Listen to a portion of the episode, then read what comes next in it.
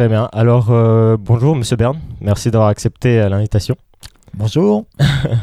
Vous êtes euh, prof d'économie, euh, mon prof d'économie à, à Télécom Sud Paris, donc l'école d'ingénieur, mais à la fois à IMTBS aussi, donc la business school qui est sur le même campus. Euh, donc vous êtes professeur d'économie, mais c'est pas nécessairement votre parcours. D'après ce que j'ai vu au départ, vous êtes quand même euh, ingénieur. Vous avez fait des études d'ingénieur. Oui, j'ai fait des études d'ingénieur euh, à l'école des mines de Saint-Étienne et j'ai même fait une option mine parce que je me destinais à devenir mineur de fond. D'accord. Et puis j'ai rapidement compris que les mines en France euh, et dans beaucoup de pays, c'était pas l'avenir. Et comme j'avais eu un professeur d'économie minière qui m'avait beaucoup intéressé, j'ai bifurqué ensuite euh, vers l'économie du pétrole et, et puis après l'économie des télécoms et du digital. D'accord. D'accord, je vois. Donc vous avez jamais euh, donc euh, concrètement exercé le métier d'ingénieur. euh? Jamais, D'accord. D'accord. jamais comme ingénieur. J'ai été proche des entreprises, j'ai fait beaucoup de formations continues, euh, mais jamais comme ingénieur. Non. D'accord. C'est peut-être mieux d'ailleurs. Euh, bah, justement, comme, euh, comme, vous êtes, comme vous enseignez dans les deux écoles et les deux profils, euh, ma, première question, ce serait quelle est la différence en fait quand vous enseignez Est-ce que vous avez une approche différente quant à l'enseignement de l'économie quand vous êtes face à des ingénieurs ou face à des, donc des managers ou ceux qui sont en école de commerce? Alors oui, il y a des grosses différences parce que l'économie est maintenant quelque chose qui est relativement mat- mathématisé. Alors à notre niveau, euh, à, l'école d'ingénieur, euh, très faiblement encore, mais on pourrait aller beaucoup plus loin. Et euh, donc c'est plus facile, paradoxalement, avec les ingénieurs qu'avec les managers. Les managers connaissent mieux l'actualité économique et l'actualité des entreprises. Mais avec les ingénieurs, on peut formaliser, on peut faire des choses qui sont plus amusantes parfois. D'accord. Et peut-être euh, vis-à-vis de l'interaction avec les élèves, est-ce que vous voyez euh, certaines choses qui sont plus euh, des remarques qui sont plus Oh. dites par les ingénieurs ou... Ben, ben, le, public des ingénieurs est extrêmement homogène. hein. Vous sortez tous de euh, euh, donc c'est assez facile finalement de travailler avec un public qui est très homogène. Les managers à IMT-BS sont euh, plus hétérogènes. Donc leurs intérêts sont différents. euh, c'est parfois un petit peu plus compliqué. euh, Bon, ça peut être plus exigeant parfois. Voilà. D'accord. Mais bon, on a des bons publics ici. hein. Ouais. ouais. Et, euh, et, et donc, euh, comme, mais finalement, comme, comme les ingénieurs, vous, euh, depuis, depuis le début de votre carrière, est-ce que le métier, il a, il a beaucoup changé quant à donc, l'apparition de l'Internet ou des nouveaux acteurs dans, dans le monde? Que vous, vous parlez en tant qu'économiste alors euh, ou en Oui, tant en que- tant que quelqu'un qui doit donc euh, euh, enseigner l'économie. enseigner l'économie. Ah oui, l'économie euh, est complètement bouleversée, enfin, et l'enseignement d'économie avec, ce qui pose d'ailleurs des tas de problèmes. hein. C'est-à-dire que, euh, exactement un peu comme en physique hein, ou, ou, en ingénierie, où il y a des avancées qui sont très rapides et qu'il faudrait pouvoir intégrer dans l'enseignement, mais, mais c'est pas si commode, parce qu'il faut aussi commencer par les bases, et on a un temps limité, et, et le, travail des économistes aujourd'hui est un travail qui est très très largement un travail sur les données, euh, c'est un travail d'économétrie. hein. Donc euh, ça, on ne peut pas le faire euh, dans un cours d'initiation euh, parce que finalement le but n'est pas là. Le but c'est pas de se demander si l'équation machin a des coefficients qui sont significatifs ou pas. Euh, Le but c'est d'essayer de donner une description euh, à peu près cohérente du fonctionnement de l'économie et qui donne envie ensuite de suivre ce qui se passe. Ouais. Et puis qui puisse être utile dans la vie professionnelle. Ouais. Ouais, c'est vrai. Parce que c'est quand même une matière où euh, je me souviens, moi, la, la première fois que je me suis fait la réflexion, euh, il y a quand même des prix Nobel d'économie. C'est-à-dire que on a tendance à donc, connaître les prix Nobel de physique, l'avancée, donc c'est de très grosses avancées, mais c'est-à-dire que l'économie, c'est quelque chose qui est très ancien en, dans- en termes de marché, de, voilà. Mais, euh, mais, mais voir qu'il y a encore euh, des nouvelles choses, c'est un peu, c'est quand même surprenant euh, pour ma oui. Oui, alors bon, euh, le statut de l'économie comme science, hein, c'est certainement pas une science comme la physique. hein. J'ai Ouais, pris l'exemple ouais, de la physique pour dire qu'il y avait des grosses avancées, mais c'est clairement assez différent puisque c'est une science sociale. Euh, donc, euh, ça parle de ce que les gens font. Et ça ne parle pas de ce que font les atomes ou les quarks ou les je ne sais trop quoi. Euh, donc il y a une, une insertion dans le contexte local et dans l'histoire qui est extrêmement importante en économie. Hein. Euh, alors c'est pour ça que le prix Nobel d'économie, ben, voilà, il y a des prix Nobel d'économie comme il y a des prix Nobel de littérature. Hein, mhm. voilà. Bon, mhm. cela étant, euh, les économistes ont construit un cadre qui est cohérent et euh, sur lequel ils avancent. Alors, ces bases peuvent paraître fragiles sur certains points, elles sont d'ailleurs contestées, et certainement contestables, mais, mais on progresse.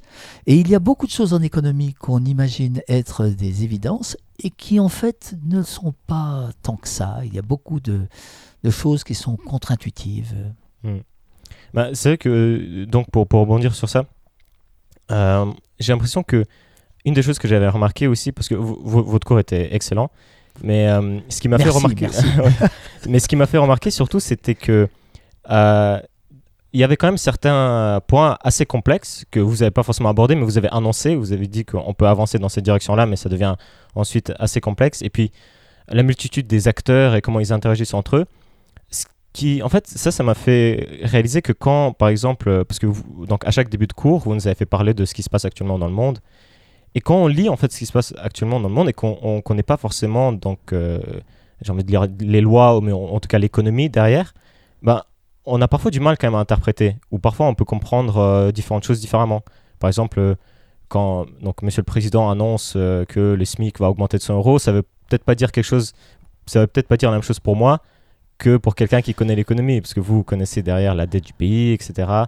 Et donc, comment vous lisez en fait est-ce que vous pensez qu'il y, a cette différence-là? Est-ce que vous pensez que les gens devraient être plus éduqués euh, en économie pour euh, la faire et... Oui, oui. Euh, on dit, et je pense que c'est vrai, que les Français ont en moyenne une culture économique qui est assez faible. Hmm. Et d'ailleurs, cette semaine du mois de juin, la Banque de France ouvre ce qui s'appelle la Cité de l'économie, Citéco, et qui est à Paris dans le 17e arrondissement, dans une de leurs anciennes succursales, qui est un bâtiment absolument superbe qu'ils ont merveilleusement restauré. Et justement pour promouvoir euh, euh, la culture euh, économique. Parce que si on n'a pas une bonne culture économique, après, on va avoir effectivement du mal à interpréter les événements et on va avoir du mal à prendre des bonnes décisions. Hein. bon, là, vous parliez des décisions euh, du, gouvernement euh, à la suite de, la crise euh, des Gilets jaunes. Il n'y a pas de souci au niveau du gouvernement. Hein. C'est-à-dire que c'est une analyse standard. On pourrait en faire une autre qui sera un peu différente. C'est celle que font d'autres hommes politiques, hein, bien sûr, mais disons l'analyse classique, standard, mainstream, comme on dit, est, connue et, suivie par le gouvernement. Maintenant, il n'est pas certain que tout le monde dans la population comprenne les choses de la même manière. C'est un peu comme en comptabilité. Vous avez des gens qui euh, confondent l'argent que vous avez dans votre caisse, euh, si vous êtes un commerçant, et puis le profit que vous réalisez. Ce sont deux choses assez différentes. Alors en économie, il y a énormément euh, de, faux semblants, de faux amis, effectivement. Oui, oui, c'est mmh. vrai. Et, et est-ce que c'est souvent, est-ce que vous remarquez que c'est souvent utilisé en fait j'ai presque envie de dire contre la population, donc ce manque de savoir. Ou, peut-être pas directement, mais en tout cas, si je pense juste à un exemple en particulier, c'est on avait parlé de ça en cours aussi, l'exemple du euh, deuxième QG d'Amazon à New York, où euh, donc, euh, vous, donc Amazon voulait mettre un deuxième QG à New York, l'État de New York leur ont dit on va vous faire payer 3 milliards de dollars d'impôts en moins. Et il y a certains politiques aux États-Unis qui ont interprété ça comme l'État de New York donne 3 milliards Amazon pour qu'ils s'installent chez eux, ce qui n'était pas le cas. Ce qui Oui, c'était un peu abusif de dire ça, oui. Et euh, donc, euh, il y avait ces discussions entre est-ce que c'était une personnalité politique en particulier, je ne vais pas la citer, mais est-ce que la personne euh, comprend la situation et l'utilise donc pour... Oh, il y a probablement des deux. Hein. C'est-à-dire que il y a toujours une je ne vais pas dire une dose de mauvaise foi, mais enfin, disons, on tire sur la, on tire sur la vérité, hein, euh, tant qu'elle ne crie pas trop fort. Et euh, euh, oui, bien sûr, il ne faut pas être dupe hein, du discours. ça se voit particulièrement dans les domaines des anticipations. mais les gens apprennent. Il ne faut pas croire Mm. que le public soit quand même complètement Ouais. ignare. C'est-à-dire que quand le gouvernement dit je ne toucherai pas à tel domaine euh, ou à telle mesure euh, la main sur le cœur, euh, ça veut dire que probablement on a réfléchi à en fait toucher à la mesure en question. Et il faut prendre des contre-mesures en tant que personne privée hein, ou, en, tant qu'entreprise. Et c'est ce que les gens font. Et c'est à la base de la théorie des anticipations rationnelles, hein, qui conclut que euh, finalement ce sont les mesures qui surprennent qui sont les plus efficaces, parce que les gens n'ont pas le temps de s'y préparer. Si je dis je vais augmenter les impôts, eh, et je vais le faire l'année prochaine, eh bien les gens riches, ils vont mettre l'argent de telle ou telle manière et, ils ne payeront pas les impôts supplémentaires. Ben, donc c'est, vrai que euh, il, y a tout un jeu de chat et de souris qui est, assez compliqué, bien sûr. D'accord. Euh, je vais peut-être un peu passer à autre chose, mais euh, au début de votre carrière, vous vous êtes retrouvé en Arabie Saoudite. Alors moi, je trouvais ça très curieux. Et si, si ça vous dérange pas, est-ce que vous pouvez en parler? Comment vous êtes Oh, retrouvé là? bien, bien sûr je- que je peux en parler. Euh, bon, je suis suffisamment vieux pour avoir euh, euh, dû faire mon service militaire, mais à l'époque, on pouvait faire son service militaire aussi comme ce qu'on appelait coopérant, c'est-à-dire souvent euh, enseignant dans une université étrangère. D'accord. Et donc, j'ai enseigné euh, dans une université en Arabie euh, qui s'appelle KFUPM. Euh, et euh, ça a été une, euh, une découverte tout à fait étonnante parce que en économie, il y a des phénomènes dont on parle, que les équations décrivent en quelque sorte, hein, mais qu'on voit rarement. Mais là, par exemple, en Arabie Saoudite, j'ai vu ce que c'était qu'un pays qui avait trop d'argent et qui n'arrivait pas à le dépenser. Hmm. Un gouvernement qui n'arrive pas à dépenser tout son argent, bon, c'est tout à fait étonnant à voir. D'ailleurs, ça a changé, hein, c'est plus le cas de l'Arabie d'aujourd'hui. J'ai vu une déflation. Bon, ouais. Mm. Euh, enfin, oui, j'ai vu des choses comme Ouais. ça. Donc, euh, euh, ça a été extrêmement formateur. D'accord. Je vois, ouais. Parce que c'est vrai que donc à l'époque, c'était quand même pas du tout le même pays qu'on qu'on connaît aujourd'hui. Ah, complètement différent. Complètement différent. D'abord, c'était beaucoup plus petit. La population a dû tripler depuis l'époque. euh, Vous voyez, j'étais au début des années 1980. Euh, la situation pétrolière est assez différente. Et puis l'Arabie était un pays qui était peu développé, dans lequel il y avait beaucoup de choses encore à construire euh, en termes d'infrastructures, en termes de capital humain, etc. Ouais. Alors moi, je connais pas très très bien l'histoire de l'Arabie Saoudite, mais à cette époque-là, l'Arabie d'aujourd'hui, c'est quelque chose qu'on pouvait prédire? Il y avait des signes qui montraient que ça allait vers cette direction-là? En tout cas, c'était ce qui était souhaité euh, par le gouvernement, qui c'était de l'époque, hein, enfin le, roi de l'époque, c'était un, développement euh, très rapide, effectivement, de l'économie, mais pas que de l'économie, euh, on va dire de, de la société aussi. Alors, comme vous le savez, dans un contexte culturel très particulier, du wahhabisme, donc avec des tas de contraintes. Pour vous donner une seule, un seul exemple, euh, l'islam euh, donc euh, prohibe le, le taux, le prêt à intérêt. Exact. Bon, mais euh, les banques centrales fonctionnent avec des, des intérêts, Ouais. etc. Donc il y avait toute la finance islamique à créer, en quelque sorte. hein, et alors ça a été fait, il y a eu un grand développement de ces choses-là après. hein. D'accord. Et, euh, et, et donc, euh, oui, pour, euh, pour le, le modèle financier donc, qui, suit un peu les, bah, la religion, est-ce que. pa- Parce qu'il y a quand même. alors, bon, c'est peut-être pas la même chose, mais il y a quand même certaines no- notions qui, si je me trompe pas, même de la Bible, qui reviennent en économie. Le principe. alors, je sais plus exactement le principe de Matthieu, peut-être. mais le principe qui dit que. Oh. À tous ceux qui ont tout euh, recevront encore et tous ceux qui en ont rien perdront encore. Ou- Oui, là, là, je dirais que c'est une, euh, c'est une appellation qui est un petit peu euh, abusive Mm. ou euh, ou pas- enfin, pre- presque, presque humoristique. euh, oui. Euh, non, non, mais le, le fond de l'affaire, hein, c'est, que l'économie et euh, la culture, le- la religion, etc., ne sont pas des choses qui sont euh, séparées. hein. Euh, ça a de l'influence.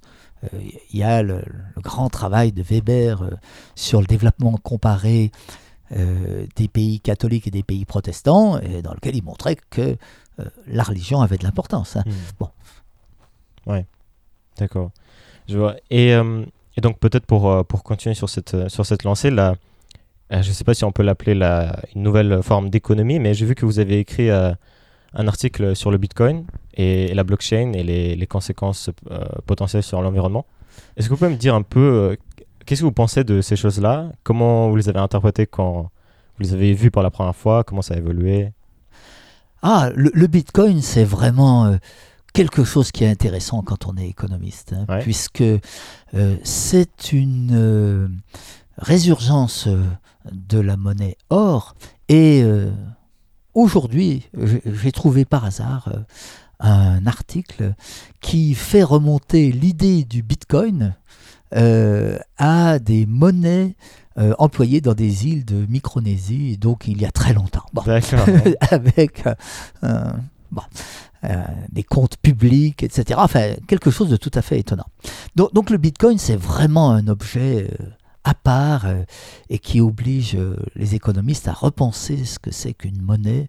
Euh, on vivait dans le confort de monnaie nationale gérée par des banques centrales indépendantes, qui, que, etc. Blablabla.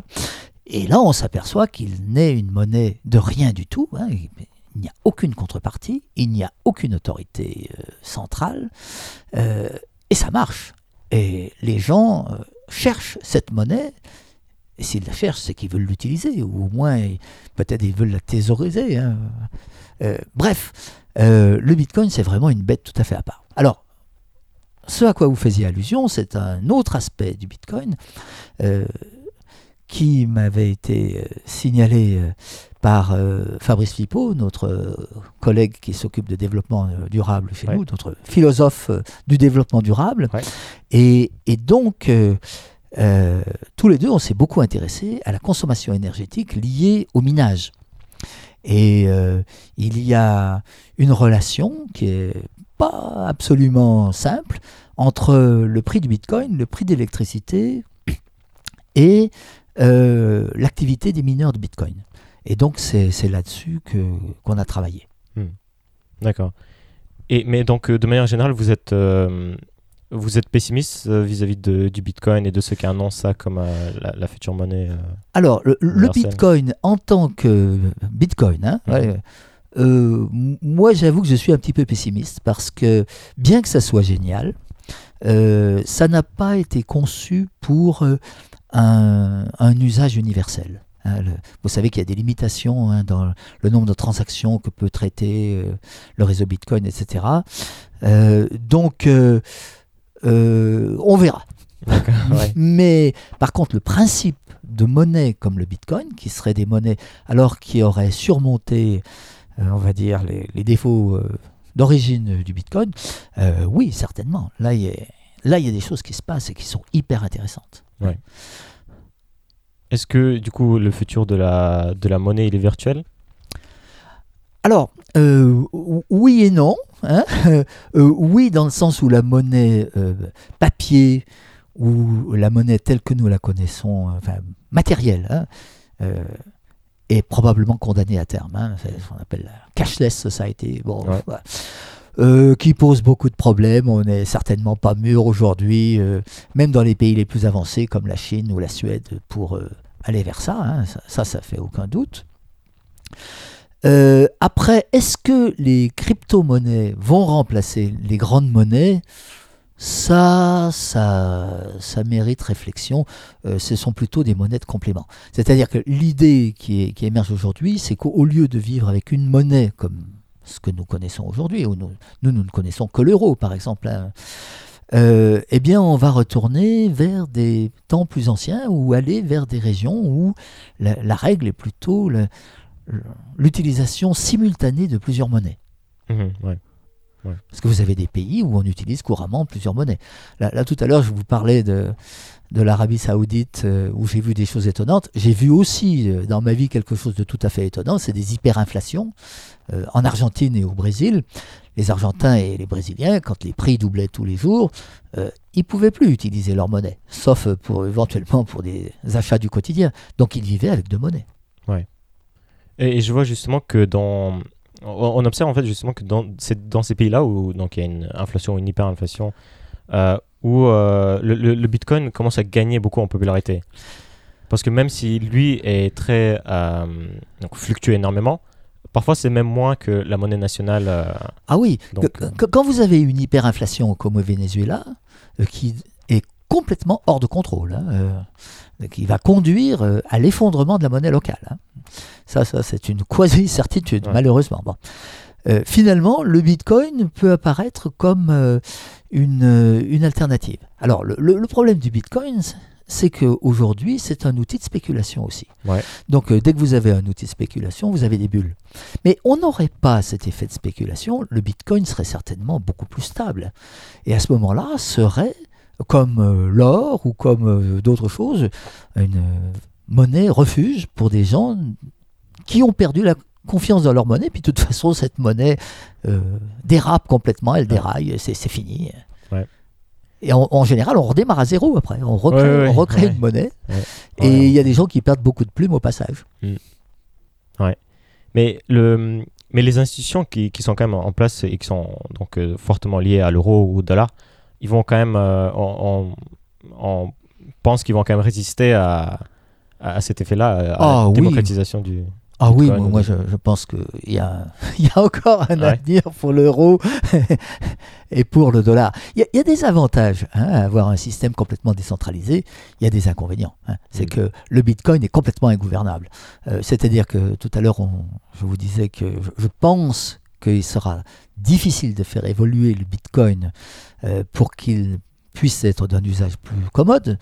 Euh, mais, c'est exactement ça, c'est-à-dire que la gouvernance du Bitcoin, qu'est-ce que c'est? Comment on fait pour faire évoluer un système comme ça? Et quel que soit le génie du, créateur du Bitcoin, il n'a pas pu anticiper ce qui se passerait aujourd'hui. Et on voit bien aujourd'hui les limitations. Et on n'arrive pas à le faire bouger. D'où création de monnaies nouvelles, comme euh, l'Ether, comme ceci, comme cela, euh, pour essayer de surmonter ces difficultés. Ouais. Ouais. Euh, alors, je me suis un peu perdu. Euh. Ah oui, euh, donc je, voulais, je voulais revenir du coup sur. Parce que.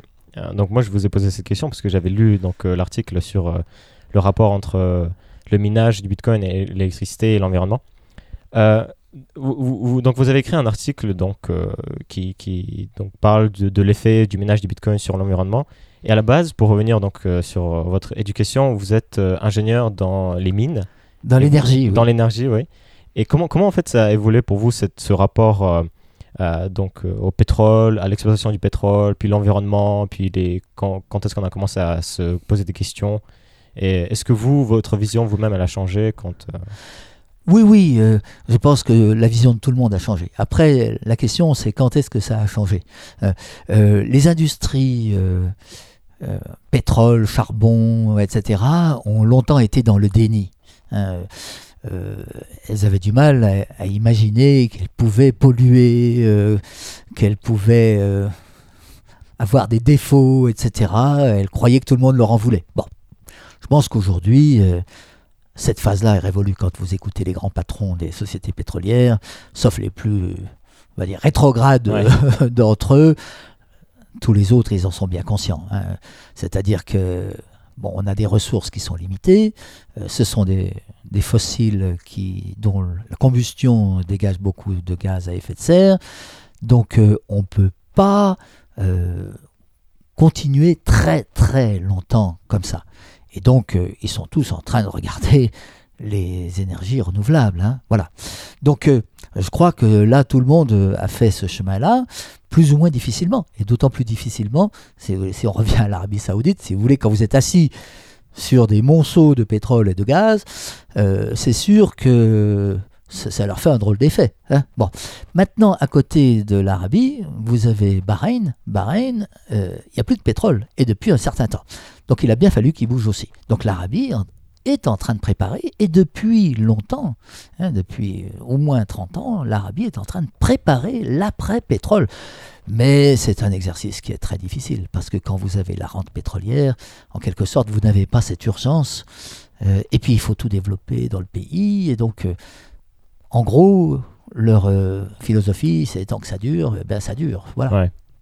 C'est ce que je me demandais aussi, c'est quand les, euh, quand les pays, euh, même euh, les pays occi- occidentaux, quand ils annoncent une transition vers euh, les énergies renouvelables, est-ce que finalement tout ça, ce n'est pas régi en- par les- par l'économie et qui- ce qui sera donc euh, le meilleur chemin à prendre économiquement parlant? Alors, si Fabrice Flippo euh, était là, il vous dirait que effectivement vous avez raison et c'est bien dommage. Ouais. Parce que les, les économistes ont un très gros problème avec le long terme. Euh, les économistes, quel est leur outil? Leur outil, c'est le principal, c'est le prix. hein, Mm. Voilà. Donc on dit on va augmenter le prix des énergies fossiles. Par conséquent, les énergies renouvelables vont devenir compétitives et euh, on va résoudre notre problème. Ah, C'est tout le problème de la taxe carbone hein, Ouais, sur ouais, lequel ouais. le gouvernement a buté, le- ce gouvernement et, et d'autres, hein, Mhm. et qui rebutera certainement d'autres fois. Donc euh, euh, le prix, c'est un instrument qui permet difficilement quand même de- d'appréhender le long terme. Euh, tout le monde sait bien qu'il faudrait que le, le pétrole soit plus cher en quelque sorte pour qu'on en utilise moins et qu'on émette moins de gaz à effet de serre. Mais c'est compliqué à faire politiquement, hein, cette affaire-là. hein. Et puis, deuxièmement, si tout le monde avait le même revenu ou le même patrimoine, le prix serait facile à utiliser. Finalement, les augmentations de prix toucheraient tout le monde de la même manière. Mais quand vous avez des riches et des pauvres, euh, l'augmentation de prix ne touche pas les riches et elle touche les pauvres. Et c'est exactement ce qui s'est passé dans la crise des Gilets jaunes. hein. Voilà. C'est exactement ce qui se passe aussi dans l'augmentation des prix du tabac. hein. Euh, euh, les riches ne sont pas touchés euh, par l'augmentation des prix du tabac, et puis en plus ils ne fument plus. Donc ce sont essentiellement les pauvres qui subissent l'augmentation du prix du tabac. Donc du coup, les, les outils économiques euh, sont difficiles à manipuler euh, quand on doit s'intéresser à des phénomènes de long terme, c'est-à-dire où les conséquences ne sont pas immédiates, mais où les conséquences sont lointaines. Donc on, on vous dit, on va vous faire payer cher parce que ça sera mieux demain. Oui, mais on aimerait mieux que ça soit mieux aujourd'hui déjà, c'est compliqué. Ouais. Et d'ailleurs, vous savez ce que disait Keynes. hein. Keynes disait, dans le long terme, nous sommes tous morts. Hum, Et, et- et donc, euh, euh, vous en avez parlé un, un petit peu à un moment. Je me demandais aussi, quand on fait des, des- des études euh, en économie, des recherches, etc., est-ce que le facteur humain, il rentre en jeu et à, et à quel point et comment? Ce que je veux dire par là, c'est par exemple, si je prends l'exemple de ce que propose, enfin c'est dans plusieurs pays, mais par exemple un des candidats à l'élection présidentielle aux États-Unis, euh, payer tout le monde euh, 1000 euros par mois. Donc on peut étudier ça d'un point de vue économique, mais est-ce que quand on étudie ça donc d'un point de vue économique, le facteur humain et la réaction des gens et comment ils sont susceptibles de se comporter, est-ce que ça rentre en jeu? Ah ben oui, il, fa- il faudrait, il faudrait. hein. Euh, C'est-à-dire que euh, il faut prendre, en, il faut modéliser le comportement. Ouais. Euh, et ça, c'est une opération qui est compliquée. Ouais, c'est ce que je Euh, si vous voulez, les, les- les économistes au niveau euh, zéro, ils- qu'est-ce que c'est finalement qu'ils ont comme modèle? Ils ont un modèle qui dit quand c'est plus cher, les gens ils consomment moins. Voilà. Bon.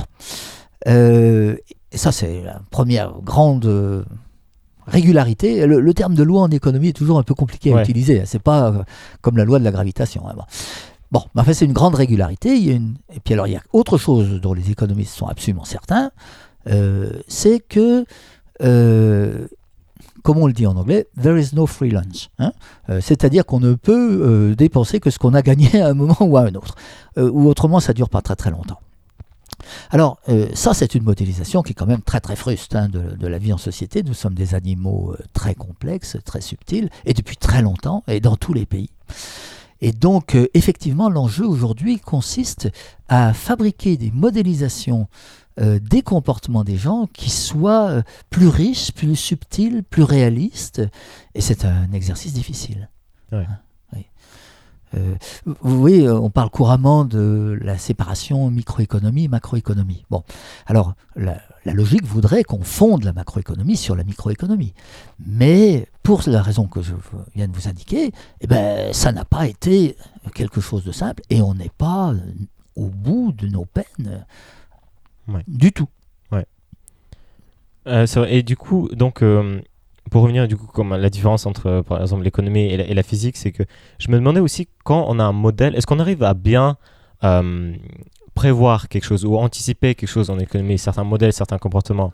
Parce qu'en physique, par exemple, on peut émettre une hypothèse et généralement, à moins que ce soit des expériences purement mentales, mais on peut faire une expérience et tester euh, la théorie. Et en économie, euh, je ne sais pas exactement comment ça se passe. Oui, oui, euh, vous avez tout à fait raison. Alors, les économistes, il faut qu'ils se rendent utiles. Hein. Bon, donc, la façon qu'ils ont de se rendre utiles, c'est de faire des prévisions une prévision, ça consiste à dire, euh, si vous faites ça, et si on est sous certaines hypothèses, voilà ce qui pourrait se passer.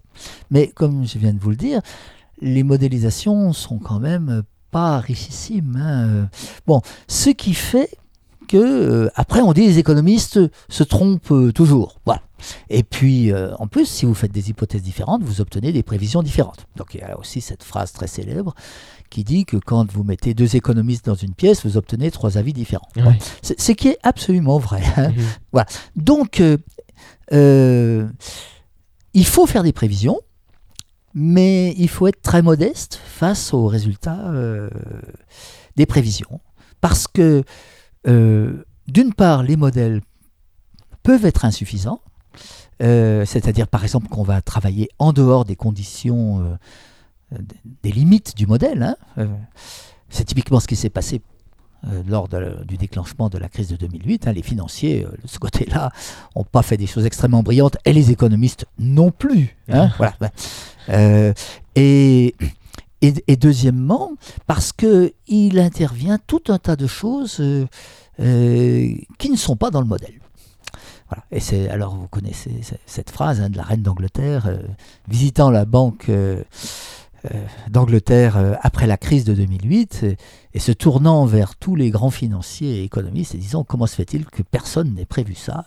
Et tout le monde a baissé la tête en disant oui, Majesté, nous n'avons pas prévu ça. Et bon, ils n'ont pas dit on fera mieux la prochaine fois, mais euh, ça a déclenché tout un tas de recherches et vous avez des économistes, euh, dont une, une économiste française très célèbre qui s'appelle Hélène Ray, qui vit d'ailleurs euh, au Royaume-Uni et qui, euh, et qui travaille sur ces. pour que ça ne se reproduise pas. Mhm. Ouais.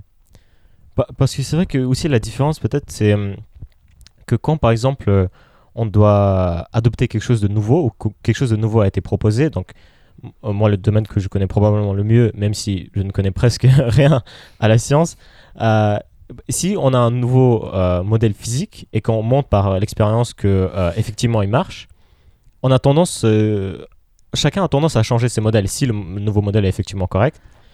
Mais en, économie, on a quand même, on, fait pas comme ça parce que par exemple, on a beau dire aux Américains, oh regardez la France, l'éducation en France est quasiment gratuite et ça marche très bien.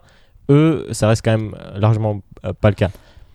Est-ce que du coup, comment on fait du coup? Parce qu'il y a certains modèles qui marchent dans certains endroits et d'autres endroits ne ah. les appliquent pas forcément. Alors ça c'est une grande question. Euh, euh, enfin il y, a deux questions là-dedans. Il y a la question de l'expérience. C'est-à-dire est-ce qu'on sait faire des expériences qui ne seraient pas des expériences de laboratoire? Euh, Pendant longtemps on a dit non. Et depuis quelques dizaines d'années, on dit oui. Alors vous avez une autre euh, grande économiste française qui s'appelle Esther Duflo et qui travaille aux États-Unis, elle, et qui fait des expériences grand modèles. Et c'est des expériences qui vont ressembler à euh, ce qu'on fait pour les tests de médicaments. Hein. Alors, on va augmenter le taux d'intérêt pour certains clients, on ne va pas l'augmenter pour d'autres et on va voir ce qui se passe. Donc, on sait faire euh, des expériences dont la plupart des économistes pensent qu'elle donne des résultats euh, significatifs. Est-ce que c'est bien toujours transposable? Là, il y a des avis qui sont plus divergents, mais disons qu'on dispose de, quand même de bases solides d'expérience. Bon. Alors après, euh, est-ce qu'on sait transposer ça? Alors, euh, vous avez un livre dont j'arrive plus à me souvenir du nom exact, qui doit s'appeler Le négationnisme économique ou quelque chose comme ça. Euh, J'arrive plus à retrouver les, références. Bon, Si ça vous- fait rien, vous, vous trouverez ça facilement. Ouais, ouais. Et, et qui dit oui, absolument. euh, Il y a eu des expériences qui ont été faites sur le SMIC, euh, enfin, où, on sait dire des choses très solides sur le SMIC aux États-Unis. Donc, il n'y a qu'à faire la même chose ailleurs. la lutte contre le chômage, l'inflation, tout ça, on, on- on dispose de choses. C'est une position qui est peut-être un petit peu extrême. Euh, compte tenu de ce qu'on a dit, c'est-à-dire de l'inscription euh, dans l'histoire et dans le lieu, euh, de l'économie, dans, dans la culture, c'est pas évident que ça soit toujours extrêmement transposable. Mais au moins on peut essayer, si vous voulez. Euh, Quelqu'un qui dirait euh, faisons quelque chose euh, de complètement abracadabrant, alors qu'il y a tout un tas de solutions qui ont été testées, qui ont été regardées, ça, ça serait déraisonnable. Il faut quand même essayer de transposer. Si après on s'aperçoit que ça marche pas, on verra bien. Alors, vous, vous parliez du revenu universel tout à l'heure, hein, donner 1000 euros ou je ne sais trop quelle somme à tout le monde. Là, on est dans un monde où il n'y a pas d'expérience. On ne sait pas. Et donc, on- c'est pour ça que le débat est si chaud. Ouais. Alors, il y a, il y a des expériences partielles, hein, euh, la Finlande, enfin, etc., il y en a plusieurs, mais euh, personne n'a jamais fait ça. Parce que le gros problème d'une expérience en macroéconomie, c'est que si vous vous plantez, euh, là, les dégâts sont très très graves. Vous plantez tout un pays. Donc, on, on essaye de ne pas faire de trop grosses expériences sur des choses qu'on ne connaît pas. Et c'est pour ça qu'on fait des expériences partielles. Hmm. Ouais. Ouais, c'est. C'est quand même difficile d'avancer quand c'est euh, quand c'est comme ça. Mais euh, Ah oui, on avance lentement. ouais. ouais. Euh, oui, c'est vrai que le, le- c'est- la- le- je sais pas, l'économie, c'est paradoxalement, c'est quelque chose qui m'a toujours. J'ai trouvé ça très curieux parce que c'est contrairement à, à- à- j'ai l'impression que c'est quand même plus plus humain entre guillemets que, que les sciences dures euh, comme la physique, les maths. On ou- l'espère, on Ouais. l'espère. on l'espère. Euh, les- il y a eu des, des gens hein, qui ont cru que euh, l'économie allait pouvoir, en tant que science, allait pouvoir euh, progresser euh, comme euh, l'électricité ou la mécanique. euh. Eh ben non, euh, non, non, ça, ça fonctionne pas, ça fonctionne comme, pas comme ça. Euh, Ouais. Et tant mieux finalement. hein, D'abord, ça nourrit les économistes, euh, et, et puis ensuite. euh, il y a une réalité de, de l'humanité euh, qui, qui- qui est comme ça. Voilà. Mm. On, on- c'est complexe. Mais e- est-ce qu'il y a quand même certains euh, domaines que, ou, ou certaines nouveautés qu'on est en train de rechercher qui, qui vous, qui vous intéressent comme en informatique, en sciences, c'est très facile à voir, des, des, des choses qu'on essaie de tester, qu'on a- on n'a pas encore découvert. Est-ce qu'il y a un peu l'équivalent en économie? Est-ce que vous pouvez dire euh, Alors, il y a énormément de champs hein, qui, euh, qui progressent. Euh, je dirais que euh, certainement la grande révolution de l'économie que nous sommes en train de vivre, c'est l'arrivée du big data. L'université Paris-Dauphine a organisé pour ses 50 ans, il me semble, euh, récemment, euh, une rencontre. avec- il y avait quatre prix Nobel, bon, qui n'étaient pas euh, tout jeunes, hein, comme sont les prix Nobel. Et, et ce qu'ils ont dit, c'est ça. hein. Euh, en tout cas, il y, en a un en particulier qui, qui a parlé de ça. C'est-à-dire qu'autrefois, euh, on n'avait pas accès à toutes les données dont on pouvait avoir besoin. Donc du coup, euh, si vous voulez, le, le rôle de la, du modélisateur était complètement différent. Euh, Aujourd'hui, on a accès à des données absolument gigantesques.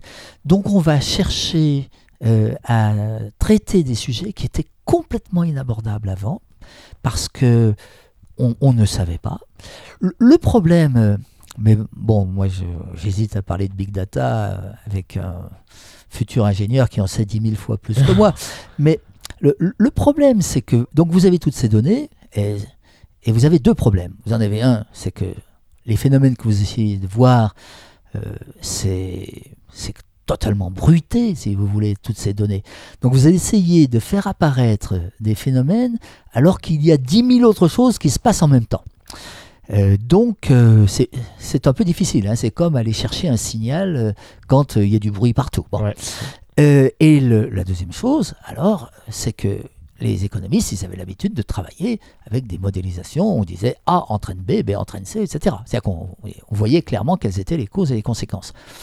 Euh, si vous faites de l'intelligence artificielle, euh, euh, eh ben, le système va dire que dans telle circonstance, voilà ce qui va se passer. Et pourquoi exactement? Eh bien, c'est pas si évident que ça. Mhm.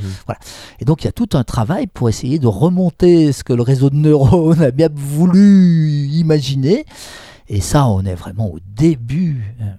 Oui, la, conjonction de ces masses énormes de données et euh, d'outils d'intelligence artificielle, ça, c'est en train de complètement de bouleverser l'économie, comme ça bouleverse d'ailleurs tout un tas de domaines. hein. Ouais. De ce côté-là, l'économie n'est pas euh, si différente d'autre chose.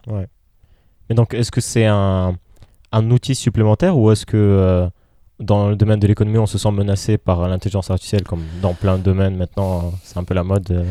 Non, je ne pense pas qu'on se sente euh, menacé pour, la raison que je vous ai indiquée. Ouais. C'est-à-dire qu'un gouvernement digne de ce nom hein, ne va pas prendre de décisions un peu, un peu impactantes euh, en disant mon réseau de neurones m'a dit que. Mhm. Non, il, il va falloir expliquer. Hein. Euh, toujours les gouvernements disent ah on a manqué de pédagogie. Ouais, ouais, ouais. et et c'est vrai, hein, et c'est difficile. hein, Je, on leur jette pas forcément euh, la pierre. Alors s'il faut expliquer quelque chose qu'on ne comprend pas soi-même, alors là ça va être très très difficile. hein. Il faut, euh, faut vraiment avoir confiance. Donc euh, euh, là il y a vraiment un très gros travail. euh, euh, et, et bon, je pense que ça sera vraiment intéressant et qu'on n'est pas. Non, je ne me sens pas particulièrement ouais, ouais. menacé. Ouais, non, non, bien sûr. Mais, euh, ouais. Et euh, donc, peut-être pour, euh, pour finir un peu, euh, j'allais dire, pour, le- pour le futur de la France ou du monde, ou quand, à- quand on le ramène sur le plan économique, mais même peut-être sur d'autres plans, vous êtes optimiste ou, ou comment ça se Ah, oh là là, ça c'est une question qui est très, très difficile. Enfin, bon, ce, ce qu'on peut dire, euh, c'est que si on regarde les tendances actuelles, hein, euh, on ne peut pas être très, très optimiste euh, parce que la planète est finie. Et selon l'expression co- connue, hein, nos désirs sont infinis. Ouais. Voilà, bon. Et donc, ça coince de partout. hein. C'est les gaz à effet de serre, c'est la surpopulation, c'est l'épuisement des ressources naturelles, c'est tout ce que vous voulez. Maintenant, moi qui travaille avec euh, des étudiants depuis euh, longtemps, euh, je sais que chaque génération, en quelque sorte, voit les choses différemment de la précédente. Euh, donc, euh, j'ai tout à fait confiance dans votre génération pour euh, résoudre les problèmes que nous avons créés. Et, vous-même, vous en créerez d'autres Bien sûr, bien sûr. que vos plus. enfants et petits-enfants régleront. Voilà. Ce qu'il y a, c'est qu'il ne faut pas dépasser les points de non-retour, et c'est Ouais. pour ça que les avertissements, par exemple, du GIEC sont, sont si importants. C'est-à-dire que si effectivement on basculait euh, dans une extinction, extinction massive euh, de la biodiversité, euh, ou une augmentation de température qu'on ne saurait plus gérer, ou, etc., là, ça serait vraiment, vraiment dommage. Et donc, effectivement, euh, je dirais votre génération qui va prendre les commandes, hein, et la génération des gens qui sont juste avant vous, vous avez une très grosse responsabilité. Mais je ne suis pas plus inquiet que ça, si Ouais. vous voulez. Et vous, avez euh, euh, un exemple hein, qui, est, qui est très célèbre, hein, qui est celui de Malthus, euh, qui disait la population augmente exponentiellement et les ressources pour, les nou- pour nourrir cette population n'augmentent que linéairement. Bon. Oui, sauf que Malthus n'avait pas compris qu'il y aurait une transition démographique et qui faisait que quand on devient riche, on a moins d'enfants. Voilà. Donc, il va se passer des choses. Qu'est-ce qui va se passer? Eh bien, Mm. nous le verrons bien. Euh, Est-ce que vous avez le temps peut-être pour une petite euh, dernière euh, question ou- Allons-y. Pa- Parce que euh, quand, quand- je sais pas, quand on me dit donc la- la- votre génération, faisant ma génération, on va essayer de résoudre les problèmes. Ju- justement, quand moi je, je- je suis face à un cours comme le vôtre, le- un, un cours d'économie assez complet, et que je vois que derrière il y a- il y a mes contemporains, par exemple, qui revendiquent certaines choses. euh, et moi, et, puis je, vous écoute et puis vous expliquez le modèle économique derrière. Je me dis, ah, c'est quand même beaucoup plus complexe que, que ce que les, les gens ont tendance à, penser. Et puis, par exemple, euh, je sais pas, pour euh, le SMIC, si, si on revendique qu'on voudrait une augmentation du SMIC, alors euh, ça a des conséquences sur euh, la dette du pays, et puis plein, plein d'autres facteurs. Et puis c'est des choses sur lesquelles il y a des gens beaucoup plus intelligents que nous ont réfléchi et qui n'ont pas trouvé de réponse. Donc, comment en fait on, on- on- on peut fusionner ça? Comment on peut fusionner donc quand on regarde une génération, vous, vous avez donc travaillé avec les étudiants, comme vous dites, depuis un certain temps. Une génération, on se dit, bon, c'est le futur, ils vont pouvoir résoudre, mais quand même, peut-être pas tout de suite. Parce que pour nous, on peut prétendre à certaines choses, on peut prétendre avoir certaines solutions, mais on n'a pas nécessairement les connaissances. Et on, on, on connaît Que vous pas n'avez pas le pouvoir Et on n'a pas de pouvoir, Vous exactement. n'avez pas le pouvoir. Exactement. Mais vous allez l'avoir. Ouais. Donc, euh, est-ce que c'est juste une question de temps ou est-ce que c'est Oui, oui, c'est Ouais. une, oui, c'est une question de temps. hein. Ça, c'est- mécanique. hein. C'est-à-dire que les Ouais. générations s'effacent les unes après les autres. Mais effectivement, c'est ça qui est compliqué maintenant. C'est qu'il y a une espèce euh, d'urgence. hein. Il faut trouver des solutions tout de suite. Ouais, ouais. Et il faut que tout le monde en soit raisonnablement convaincu. Alors que nous, nous avons été riches et nous en avons profité. Et il y en a d'autres qui n'ont pas été riches et qui aimeraient bien en profiter un petit peu quand même avant de changer d'avis. Et donc euh, là, c'est compliqué. Moi, je suis d'une autre génération, comme je vous le disais. Euh, moi, j'ai connu par exemple la guerre froide. Donc, euh, on n'était pas persuadé qu'on allait griller à petit feu à cause du réchauffement climatique, mais que un jour, les États-Unis et à l'époque l'URSS allaient s'envoyer des bombes sur la tête Ouais, et qu'il y aurait le désert nucléaire. Bon, finalement, ça n'a pas eu lieu. hein. Bon. Et aujourd'hui, c'est- difficile d'en- d'envisager ça. hein. Donc, euh, le, le pire n'est pas le plus sûr. hein. Et Mm. et- il y a des tas d'exemples comme ça. Mais c'est certain qu'il faut à certains moments que les gens prennent leurs responsabilités. Et, et c'est là où euh, la qualité du personnel politique euh, joue un très grand rôle. Si vous voulez, je ne suis pas en train de parler d'hommes providentiels ou de ceci ou, ou de cela. Mais quand, quand vous regardez les affaires du Brexit, hein, où le référendum a été lancé de manière quand même très politicienne, où euh, les différents partis politiques ont mené une propagande qui était, pour certains, totalement mensongère, et où euh, le gouvernement et le Parlement euh, britannique sont incapables de savoir ce qu'ils veulent, là on se dit que c'est quand même un gros souci.